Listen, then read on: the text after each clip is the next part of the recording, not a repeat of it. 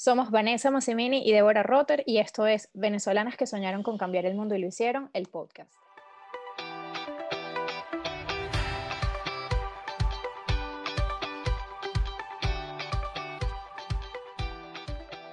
Hoy vamos a hablar de una mujer que no podemos describir en una sola palabra, porque es artista, gestora cultural, madre, abuela, soñadora, trabajadora, optimista y creativa. Lía Bermúdez es caraqueña de nacimiento, maracucho de corazón y orgullo venezolano. Desde muy joven se dedicó al arte y no solo a hacerlo, a estudiarlo, a enseñarlo, a promoverlo y sobre todo a inspirarlo. Su amor por la cultura la llevó a abrir su propia galería de arte, a convertirse en la primera secretaria de Cultura del Zulia, a crear el Centro de Arte de Maracaibo, a dar clases en la universidad y a llevar sus obras a la calle y espacios públicos de nuestro país, entre otros tantos logros para descubrir anécdotas y curiosidades de un personaje tan dinámico y prolífico. Hoy tenemos como invitadas a dos de sus nietas. Isa Bermúdez es estratega de marketing digital y speaker, con 17 años de experiencia creando estrategias para empresas como Nokia, Farmatodo y Beco. Además, es fundadora de Santa en las calles Bogotá y directora de Santa en las calles Venezuela y su proyecto Panabús. Y Cori Dever es artista interdisciplinar. Ha expuesto sus obras en París, Lima, Maracaibo y Caracas. Actualmente está desarrollando un cuerpo de obra nuevo para el Salón Jóvenes Confía, Caracas, y forma parte de la residencia artística Activismo y Resistencia organizados por RARO, Buenos Aires. Isa, Cori, bienvenidas. Eh, muchas gracias por acompañarnos hoy. De verdad que qué honor para nosotras poder conversar eso, una venezolana que admiramos tanto eh, con ustedes dos que no solo la conocen de cerquita, sino que además son expertas en comunicación y arte, o sea que nos pueden hablar desde esa perspectiva también. Y, y bueno, nada, les cuento, mira, cuando a nosotras nos tocó escribir la historia de Lía, ya habíamos escrito varios perfiles, yo creo que más de la mitad de los personajes, y para ese momento pensábamos como que ya habíamos visto tantas cosas que era difícil sorprendernos. Pero eh, la verdad es que la historia de Lía nos inspiró de nuevas maneras porque más allá de su increíble talento, eh, Lía ha sabido siempre como que sacar lo mejor de cada situación, ¿no? Ante cada reto, ella siempre ha visto una oportunidad y además desde, desde que estaba jovencito, o sea que esto es algo de, lo que queremos conversar más en detalle, pero para conversar, eh, para comenzar, cuéntenos eh, de esos primeros años en la vida de Lía Bermúdez. Sabemos que a los 14 años como que despierta esa vena artística, eh, se convierte en la primera estudiante más joven de la Escuela de Artes Plásticas de Caracas, pero queremos saber eso, cómo fue su infancia, qué fue lo que despertó en ella esa vocación por el arte. Hola Vanessa, qué, qué grato escuchar todo lo que estás diciendo, en verdad que me conmueve muchísimo.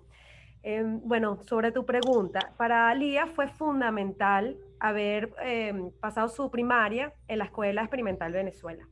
Eh, ella habla mucho sobre esa etapa de su vida, porque ella, para ella fue eh, un espacio para la creación, para la experimentación, para pensar de una forma completamente distinta. Y de hecho, eh, es curioso porque justo en esa época también estudiaron personas que, hoy, o sea, que, que, se destacaron muchísimo, como Isaac Chocrón, Vicente Nebrada, Román Chalbó, Teodoro Pekov. O sea, que son grandes personas que estudiaron, en, sobre todo en esa época, al inicio de la Escuela Experimental Venezuela, y allí conocieron lo que era eh, eh, la democracia, cosa que Lía para ella era algo fundamental, lo que era hacer país, lo que era la importancia también de, de llevar, o sea, de aprender a través de la práctica. O sea, ella hablaba muchísimo que en las clases habían talleres y en esos talleres eh, ella aprendió a usar el martillo, aprendió a usar un serrucho, aprendió a trabajar con el barro. Entonces, todas esas cosas como que la influyeron y la enseñaron a trabajar y no tenerle miedo a todas esas herramientas y a experimentar. Entonces creo que eso fue fundamental. y era, nosotros tenemos aquí en la casa un busto que ella hizo cuando tenía 14 años y tú no puedes creer. O sea, yo creo que tenía un talento natural que iba más allá. Yo, yo, yo, yo no creo que nunca en mi vida podría hacer algo ni cercano a eso a mi edad. Y ella a los 14 años logró un busto con una anatomía, o sea, espectacular, casi perfecta. Entonces, yo creo que además de todos esos estudios, ella definitivamente tenía algo nato en ella, un ojo, una sensibilidad especial. Sí, con eso y sus padres la, la motivaban a, a seguir ese, ese talento, le incentivaban. Completamente. De hecho, fueron sus padres los que la llevaron a estudiar en la Escuela de Artes Plásticas Aplicadas. O sea, que muchas, de, inclusive que llama mucho la atención que en esa época, eh, como ustedes bien dijeron, ella, ella, era la más joven, pero además también se hacían anécdotas que a mí me parecen muy divertidas, que por ejemplo se pintaban mujeres desnudas, ¿no? Y Lía era tan joven, entonces le daba muchísima vergüenza, porque ella nunca había visto eso. entonces, una niña. una niña, o sea, mujer, además viendo eso rodeada de hombres adultos, entonces, eh, los profesores, eh, que era Maragall, le dijo, mira, si te da mucha vergüenza, agarra y ve ese chivito que está ahí, eh, el, el, culpe, el chivito. Entonces, de hecho está el chivito, existe el chivito. Esa anécdota a mí me fascina. Wow, increíble. Mira, y mm, hemos entendido que Elías se casó muy joven, a los 17 años, ¿correcto? Cierto. y, se, y se mudó a Maracaibo. ¿Cómo fue esa transición de la mudanza, de casarse? ¿Cómo fue cambiando su relación con Caracas y con la familia que quedó en Caracas? Bueno, Lía, Lía, es una caracucha, porque efectivamente a los 17 años mi abuelo trabajaba eh, para una petrolera allá en Maracaibo y mi abuela se va con él, evidentemente enamorada, feliz, y, bueno, aprendió a amar el Zulia de una manera que hoy en día eh, Lía es una referencia para, para, el Zulia. Eh, lo que es el lago de Maracaibo y, lo que es el Zulia para ella es muy, muy importante.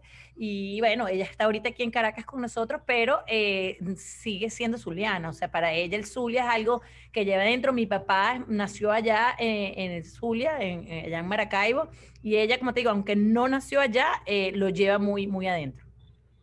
Y ahora que conversaban de, este, de su abuelo, de Rafael Bermúdez, por lo que hemos podido leer y en varias entrevistas, ella siempre habla que él fue su máximo promotor, que siempre le apoyó en todo, que, o sea, que de hecho ella dice en una entrevista que cuando fue a, a Maracaibo ella iba a ser esposa a los 17 años y él fue el que la inscribió en la escuela de arte allá y le dio como toda la libertad del mundo de, o sea, mira lo que tú quieres hacer, yo te apoyo. ¿Cómo fue esa relación?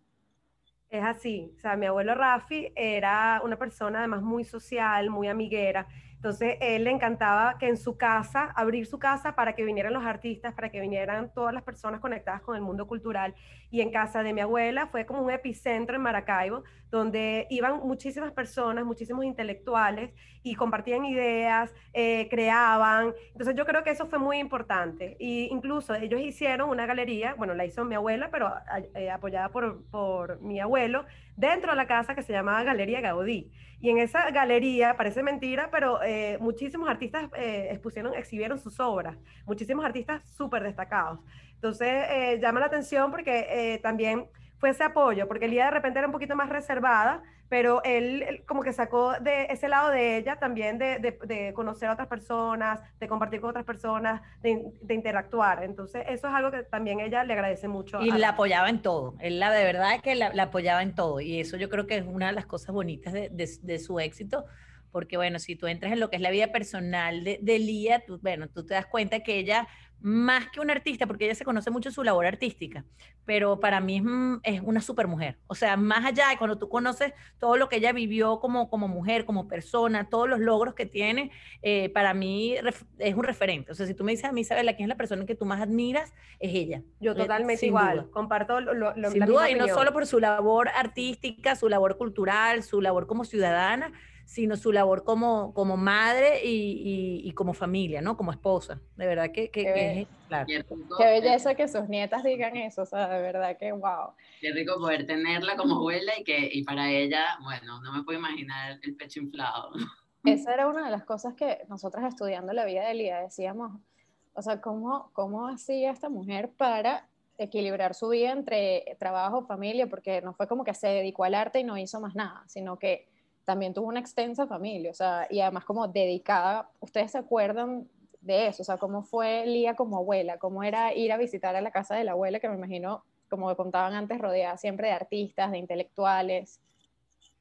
Sí, Lía, en verdad, es lo, que tú estás diciendo, yo todavía me lo pregunto, digo, ella tiene que ser extraterrestre, porque, o sea, ¿cómo hacía para lograr tantas cosas? Si uno en su día a día, eh, uno se siente tan limitado por el tiempo, y la verdad es que tenemos muchísimos más recursos que, que, de lo que ella tenía en esa época, porque estamos hablando de un momento donde de repente no había internet, donde no había teléfono celular, donde no había muchas cosas, y ella, o sea, lograba absolutamente todo. Y ese balance que es importantísimo, porque ella nunca en ningún momento descuidó ni su familia, ni su eh, profesión, o sea, nada. Realmente ella se dedicó, creo que fue una persona completamente sacrificada por los demás.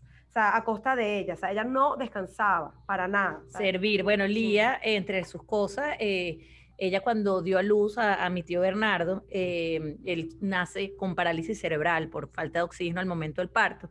Y bueno, e, ella nació, o sea, ella vivió, perdón, toda su vida con una persona impedida, pues con una persona que tenía muchas dificultades. Eh, yo veo como las mamás muchas veces con bebés recién nacidos, decimos, oh, estoy agotada, estoy cansada porque los primeros meses del bebé son duros y uno tiene que levantarse a medianoche todas las ¿sabes? Todas las madrugadas. Em, en el caso de Lía fueron 54 años de pararse en las madrugadas. 54 años ininterrumpidos porque era ella la que se paraba todas las noches a atender a su hijo. Entonces son esas cosas que tú dices, o sea, no solo no, no dormía, porque no dormía, porque cuando tú, te quedas en esa casa te das cuenta de, su entrega, sino que además entonces en el día era, en la noche sirvo a mi hijo y sirvo a mi casa, sirvo, ¿sabes? Y todo, y en, la, en el día sirvo a mi comunidad, sirvo a mi arte y, y, además a la familia. Como abuela, además para nosotros fue eh, espectacular, la mejor, de verdad. Y sin quejarse, además. Bueno, todavía es. Nunca en la vida se quejó. O sea, nunca, o sea, ella nunca habla, o sea, tú le preguntas, Lía, ¿cómo estás? Bien, o sea, no había otra palabra. Ella nunca se, quejaba, se ha quejado, nunca. se nunca se ha quejado. La verdad, siempre está maravilloso, todo es bello, o sea, es una persona sumamente positiva, cosa que realmente te da demasiada alegría estar con una persona así. O sea, que todo ve el, lado positivo, que siempre hay soluciones, nunca hay problemas. En verdad que ella es magnífica. Qué increíble como todo es actitud, ¿no? O sea, cómo, cómo ves la vida, o sea, el vaso medio lleno o medio vacío. Y en el caso de Lía siempre lleno. Completamente, completamente. Y como te digo, no solo ella tenía sus manos llenas de, cosas, sino que además se, servía a los demás. O sea, ella se ocupaba porque los demás estuvieran, estuvieran bien. Siempre ha sido así. Mira, y aprovechando justo que, mencionaste a tu tío Bernardo, eh, él además también, o sea, sentía una gran pasión por el arte, ¿verdad? No tenía gran capacidad de movimiento, pero esa era una pasión que ellos compartían. Eh, ¿Nos pueden contar un poquito de eso? ¿Cómo empezó? ¿Cómo esto los conectaba? ¿Qué, dónde están sus obras? Sí, yo creo que Bernardo se contagió de eso que estaba contando Cori ahorita, eh, de vivir rodeado de artistas, de vivir rodeado de artistas, de vivir rodeado de arte, de intelectuales. Eh, también era una persona que se aferró mucho a la religión, Lía le, enseñó mucho lo que era la religión, entonces él se volcó hacia el arte como, como una manera de, de expresarse, porque él no hablaba bien, solo tenía movilidad y muy limitada en una mano, con mucha dificultad, y la manera de él expresarse entonces fue a través del arte y logró cosas espectaculares. Sí, y también eh, lo que acaba de decir Isabela, de que era una persona sumamente religiosa, él expresaba esa, esa espiritualidad en sus obras de arte, y las obras son fabulosas, realmente tienen un gran valor artístico y creo que Bernardo es un artista que de repente ha pasado muy por debajo de la mesa en la esfera cultural venezolana y yo creo que es una, bueno, parte de nuestro trabajo también como familias, como sobrinas que somos de él, también eh, dar a conocer su trabajo. Él ha tenido, bueno, muchas exposiciones individuales, o sea, realmente fue un artista que se destacó, tiene un libro, pero eh, si lo buscas en internet no consigues muchas cosas sobre él. Entonces, yo creo que sí es importante hacer ese trabajo de, difundir su obra, porque es una obra muy bonita, una obra muy religiosa, una obra que, bueno, también expresa, es muy, una obra muy dura, muy dura porque expresa también ese, ese, ese dolor, porque era una persona que de cabeza estaba perfecta, pero estaba encerrada en un cuerpo en un cuerpo que, que, lo limitaba completamente. Entonces, eso se, se, transmite en sus obras. Entonces, yo, yo que soy artista, realmente valoro mucho, eh, de forma, vamos a decirlo, objetiva, el, el aporte que él hizo a, a, la esfera del arte venezolano. Súper. Y Cori, justo que acabas de decir eso, tú eres artista también. ¿Cómo, cómo tú crees que la obra de tu abuela ha influido en tu carrera? Bueno, es que el mismo hecho de que yo sea artista es por culpa de mi abuela. La culpable. ella es la culpable. En esta casa se respira el arte por todos lados. Sí, mira, yo te cuento. Yo estudié comunicación social y eh, realmente estaba en un camino que no estaba feliz, que no, no, no, me, no me llenaba. Y yo hablaba mucho con mi abuela y yo se, se lo transmitía. Le decía, mira, a mí no me gusta esto, no sé qué, no estoy contenta. ella sabía que yo tenía esa inclinación por el arte, pero yo siempre me negaba a tomar ese paso como para ser artista, porque yo realmente lo veía como algo completamente inalcanzable. O sea, yo seguir los pasos de Elías para mí era, o sea, como imposible. O sea, ¿cómo, cómo yo voy a llegar a esto que es un, la, tengo un pedestal demasiado grande? O sea, yo nunca me puedo llamar artista porque para mí artista es Lía y yo llegarle a Lía nunca me sentía como en ningún tipo de capacidad para poderlo hacer. Entonces ella un día me dijo, mira, Cori, tú eres artista. Tú eres artista y tienes que asumirlo. Así que dedícate a lo que quieres, a lo que eres. Entonces fue ella. Entonces yo le dije, bueno, Lía, pero yo soy comunicadora social, yo no estudié arte. Y me dijo, tú estudiaste arte, porque los artistas se comunican. Ya tú estudiaste. O sea, lo que tienes que hacer es aprender la técnica, eso es todo. Entonces, bueno, gracias a ella fue que decidí tomar esta, bueno, esta eh, decisión de convertirme en artista, cosa que, bueno, se lo agradezco y se lo agradeceré por siempre. Es, es que también es demasiado importante conseguir alguien que crea en ti. Creo que es muy normal, o no sé si esa es la palabra, pero típico que uno siempre cree que no, sabes, no puedes llegar a cierto nivel o que no eres lo suficientemente bueno. Eh, Man y yo siempre hablamos de, bueno, lo que ahorita se llama el síndrome del impostor, que como que, cuando, ¿cómo yo voy a hacer? Y creo que sobre todo las mujeres lo padecemos, o sea, con bastante frecuencia, así que me parece muy justo y necesario que te hayan dado ese empujón. Yo quería agregar con lo que estaban diciendo antes, es que una de las razones por las que estamos haciendo este proyecto y que nos, nos ha enamorado tanto, que estamos contando historias que de verdad están, o sea, no perdidas en el olvido, pero que sean, ¿sabes? Se van diluyendo poco a poco. Y además hay tanto por contar. O sea, nada más de la, de la vida de Lía, hay tanto que contar, pero aparte de, de, tu tío, ¿entiendes? Entonces justamente este espacio lo estamos haciendo para eso, para poder aprovechar y contar estas historias, que la gente las conozca, que, se, que, que alguien se meta a Wikipedia y haga su perfil, ¿me entiendes? No, la aplaudimos, la aplaudimos de verdad porque esto hace mucha falta, ¿no? Yo creo que, que hay historias fascinantes y que ustedes le, le, estén dando esa visibilidad para que más personas además se inspiren, ¿no? Y sobre todo más mujeres, más mujeres venezolanas sepan que es posible lograr eh, transformar el mundo. Sí, así es, que esto, nuestras mujeres sirven como de ejemplo eh, para mujeres y para hombres, ¿no? Para que admiren eh, los diferentes referentes femeninos que tenemos. Y ahora que hablamos precisamente de, de la mujer, Lía siempre fue una mujer adelantada a su tiempo, o sea, ella como que sin quererlo rompía estereotipos, ¿no? O sea, a mí el tema de que ella misma era la que soldaba sus esculturas, que se involucraba en todo el proceso, me llama la atención porque me la imagino, ella que por lo que es como bajita, eh, o sea, ella misma con esas piezas enormes soldando, que son trabajos que, sabes, la gente normalmente piensa que son de hombre nada más, yo me imagino que fue un reto, ¿no? En esa época que le tocó vivir, ¿Ella alguna vez habló de esto? O sea, ¿en algún momento se sintió limitada en este sentido? ¿Qué nos pueden contar un poco de...? Pero ella, como te digo, nunca se queja, nunca se quejó. nunca, se limitó. ella nunca se limitó. Ella siempre buscaba las soluciones a todos los problemas. Bueno, cuando ella, llega a Maracaibo, eh, empieza a estudiar, pero se da cuenta que en Maracaibo no había eh, los recursos para ella poder eh, producir, para poder crear. O sea, no había tiendas de arte, no habían talleres de fundición. Entonces, lejos de limitarse, ella decidió, bueno, hacerse camino. Entonces, agarró y fue un día a un taller mecánico de, de, carros. de carros mecánicos que soldaban carros y fue allí que habló eh, eh, con, con, el herrero y le dijo, enséñame a soldar. Y de ahí empezó ella a soldar y a hacer sus propias En el patio de la casa, nosotros jugábamos ahí metidas entre, su, entre todas las, las herramientas de fundición, entre los martillos, entre todo aquello, eh, pasamos la infancia y, y ella además siempre nos motivaba a, meternos ahí a crear. O sea, vengan aquí y era impresionante de verdad verla a ella con su careta aquí, las chispas volando y ellas con sus sopletes soldando, ¿no?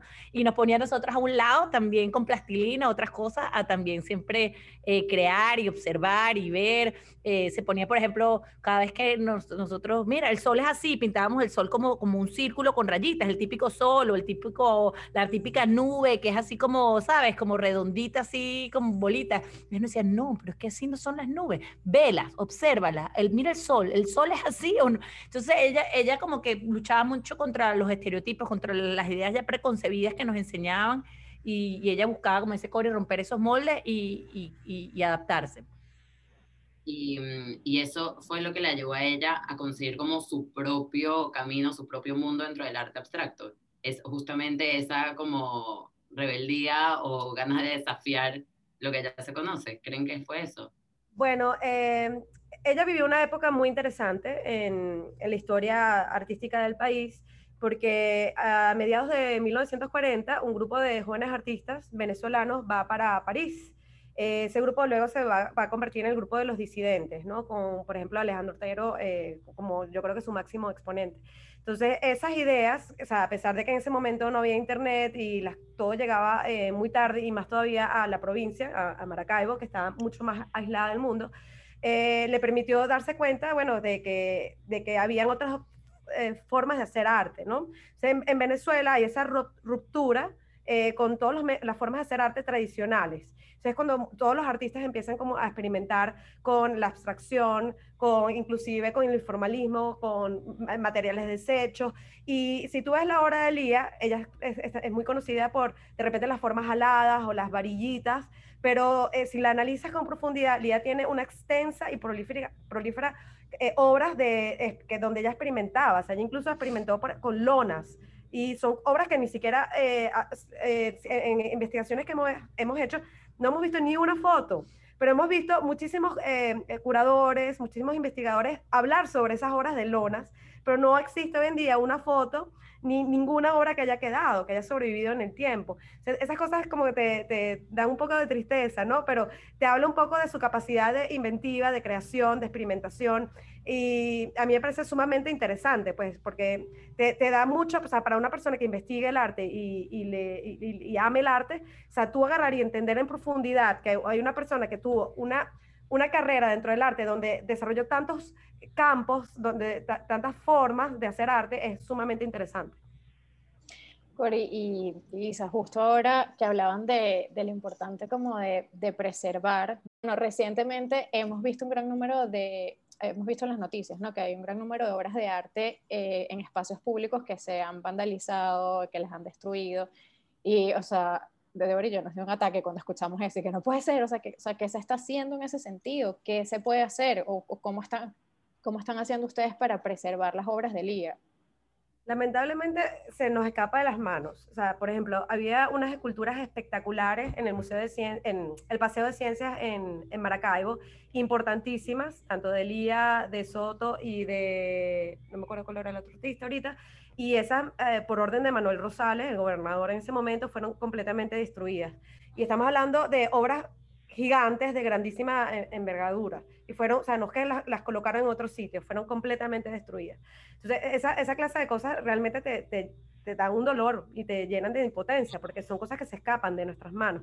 Yo creo que eh, viene acompañado mucho de la ignorancia, ¿no? De, de, que son personas que no valoran el arte ni la cultura y toman ese tipo de decisiones, eh, bueno, que realmente dañan la cultura del país, o sea, nos afectan a todos. Y, por ejemplo, hay una escultura amarilla que está en, el Museo de Arte Contemporáneo, aquí en Venezuela, pero eso es de, no del museo, sino es de, del Centro Simón Bolívar, entonces es el Centro Simón Bolívar el que debe velar por esa obra como tal. Y la de, por ejemplo, la de Sabana Grande, tuvieron que sacar la Sabana Grande, de Boulevard Sabana Grande, y ahorita está en el Centro de Arte de la Estancia. Entonces, bueno, realmente son cosas que se nos escapan de, las manos. O sea, nosotros con los coleccionistas privados sí podemos trabajar con la fundación y decirles, mira, puedes, eh, le, recomendamos a una persona que restaure las obras. Sin embargo, si no, no, es iniciativa propia del coleccionista o de la institución que posee la obra, ya, ya se nos escapa de las manos, pues porque no depende de nosotros, no, no es, nosotros no somos dueños de esa obra. Claro, qué, qué dolor. Sí, eh, la verdad es un trabajo también de, de, cultural y, de, tratar de que las personas entiendan que, el arte es para todos y que hay que cuidarlo, ¿no? Pero bueno, poco a poco ahí también parte, parte del trabajo que tratamos de hacer. Y una pregunta, su legado en Maracaibo, ¿verdad? Va más allá de las obras. Está también el Centro de Arte Maracaibo Liga Bermúdez, que era un antiguo mercado. Eh, ¿Nos pueden contar un poquito cómo empezó ese proyecto? ¿Qué se hace hoy en día ahí? Ahí te das cuenta de lo visionaria que puede ser Lía. O sea, ahí te das cuenta de que ella vio un mercado, vio una estructura antigua y dijo de repente, mira, a Maracaibo le hace falta un centro cultural. Y ella movió cielo y tierra porque literal no sabes lo que le costó eh, conseguir que le dieran esa estructura vieja, antigua, se movió, consiguió los fondos y lo transformó en lo que hoy en día es, probablemente el centro cultural más importante del estado Zulia, ¿no? Donde además dijo, bueno, yo aquí quiero que suceda todo. Yo aquí no quiero solo que sea. Eh, una sala de exposición, yo quiero que aquí haya vida cultural. Entonces buscó y, mm, bueno, afuera eh, las sillas y unas sillas móviles para que entonces pudiera el espacio convertirse en un auditorio simplemente moviendo y sacando unas sillas y esto estamos hablando que se puede hace muchos años, ¿no? Pero ella logró de verdad eh, construir un espacio que se transformaba como un camaleón para adaptarse a las distintas... Este, maneras de expresión artística, ¿no? Y entonces allá ves donde se presentan las obras de teatro, donde se presentan ballet, donde entonces tienes exposiciones de, de, de, grandes artistas, eh, de verdad que es un espacio muy un cine. Lamentablemente hoy en día de moda, espacio lo está manejando el gobierno y es otro ejemplo de que se escapa de nuestras manos. O sea, ya, ya esos espacios, se pierden los espacios, se pierden las instituciones, entonces, bueno, ya lo que queda es, bueno, esperar a que algún día se puedan recuperar. ¿Y la fundación no tiene, o sea, no, no trabaja para nada con el centro de arte? Hoy en día no, en lo más mínimo por esa razón, de que eh, entró el gobierno y de hecho sacaron a todo el equipo que tenía muchísimos, muchísimos años trabajando ahí. Entonces es, es lamentable realmente todo lo que ha pasado. Mire, y otra cosa que nos llamó muchísimo la atención es que, o sea, Lía hasta hace poquito, hasta hace nada, seguía súper activa, trabajando, haciendo mil cosas a la vez, inclusive en una entrevista muy reciente, ella hablaba todavía de ese proyecto que, que tiene de, de, un museo ecológico del lago, eh, un museo de barro este, de América del Sur, y cuando leíamos eso decíamos que, pero ya va, o sea, y sacábamos la cuenta otra vez, ¿cuántos años es que tiene? El Museo de la Moda, el Museo de la Moda también es otro proyecto, o sea, y los, los son proyectos, o sea, tú los ves, están en papel, que le he dedicado muchas horas.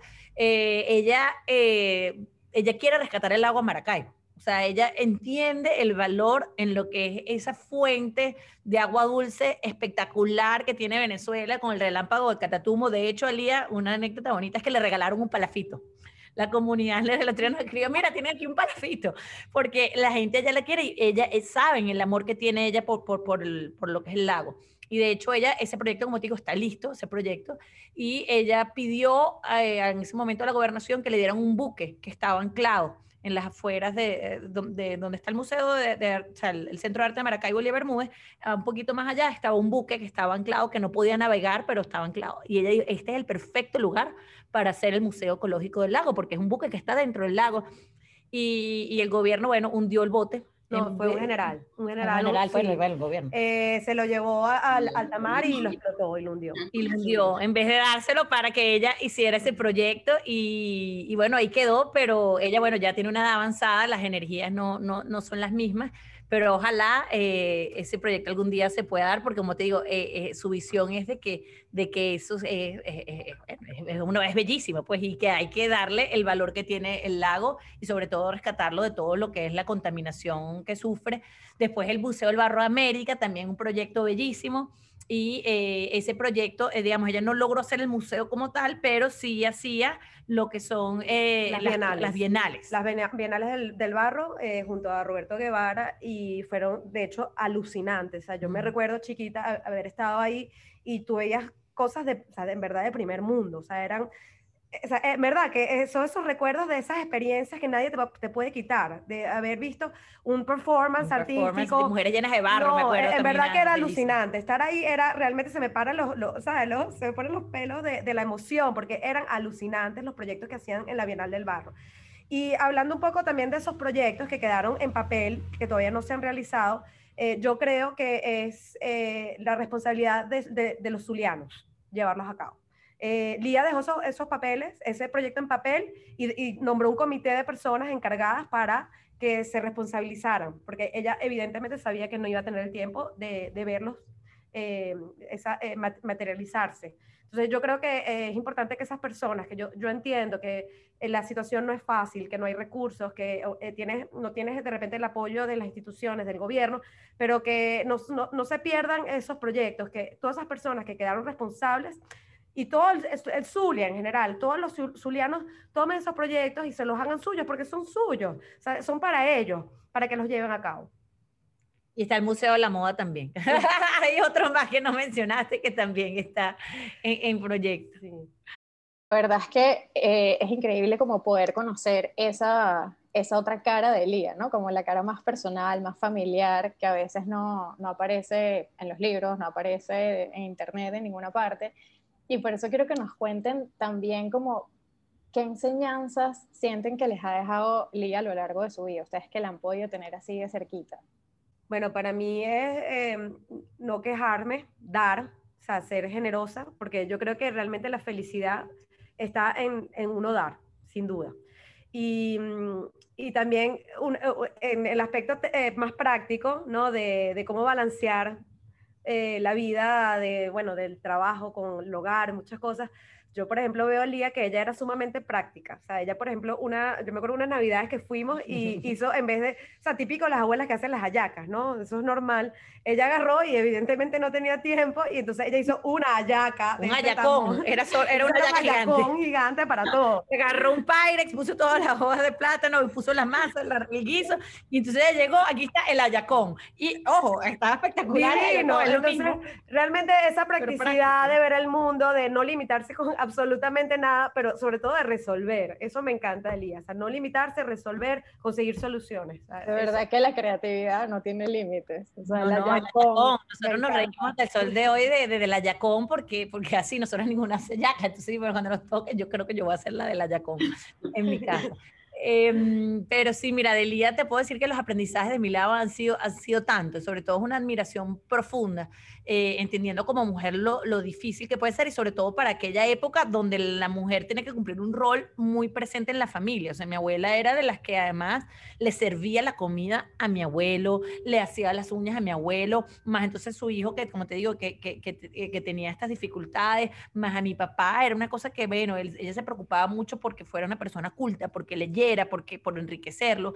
Eh, de hecho, ella es, como te digo, es tan generosa y una persona tan preocupada por los demás que ya a los 18 años, a su único hijo que estaba bien, lo manda a Caracas porque él dice, yo no quiero que eh, José Rafael crezca eh, bajo la sombra de Bernardo en el sentido de, de, de, lo que es el sacrificio y, y, lo que él sufre, y lo mandó a Caracas, o sea, renunció a, su hijo que estaba bien y lo mandó para que además diciendo, mira, yo quiero que te forme y te forme en las mejores escuelas y, y eso habla mucho de ese espíritu de ella, de ser generosa.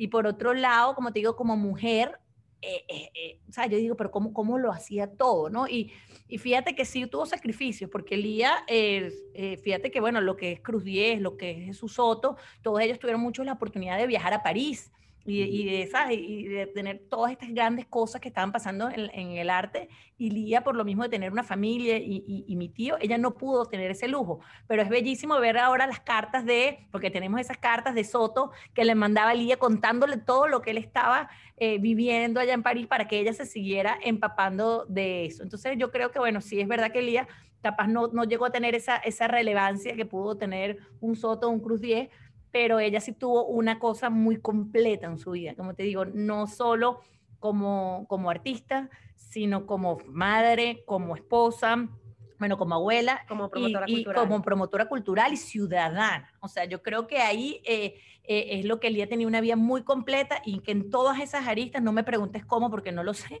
todas las hizo muy bien. Bueno, es que creo que el, el éxito no se mide solamente por, sea, en qué museo estás exponiendo, o, o sea, creo que el éxito en realidad es esto, ¿no? Es poder aportar lo máximo que puedas a tu entorno y a la gente que te rodea y ella, bueno, digamos que por cada huequito que se podía meter, se, se metía. Sí. Y les quiero, les quiero preguntar, eh, ya nos han contado varias, pero hay una anécdota en especial a la que, o sea, que se les venga a la mente, que le tengan especial cariño con ella? Bueno, montones.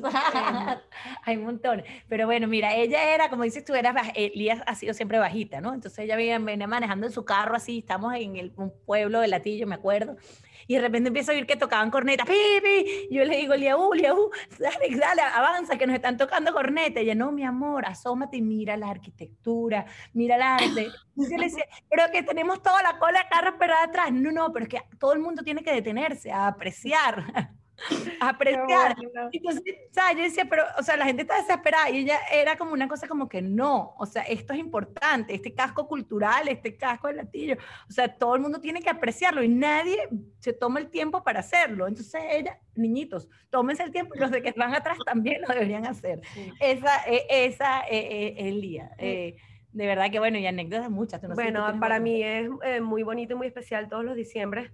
el 24 hacíamos una procesión entonces nos íbamos todos. Una paradura. Una paradura. Entonces estaba mi tío Bernardo siempre de, de cabeza y todos cantando, todo, ¿sabes? Pues, hablando un poco del, tema de lo que es la cultura y la religión, que para ella es algo fundamental. Y esos momentos muy familiares donde, ¿sabes? Tú, tú estás hablando de, un acto muy espiritual, muy familiar, es, es precioso, sea, Son esos recuerdos lindos que todavía yo lo hago, o sea, aunque no sea yo una persona particularmente religiosa, yo lo hago, yo hago las procesiones. Entonces es lindo esos recuerdos, ¿sabes? Mira, y una vez, para que tú te des cuenta de lo que es su espíritu comunitario, eh, Alejandro, mi hermano, cumplía años y estábamos en Maracaibo. Nosotros pasamos los veranos en Maracaibo, los diciembre en Maracaibo, nos íbamos para allá, mi papá y mi mamá nos mandaban y pasábamos meses con mis abuelos.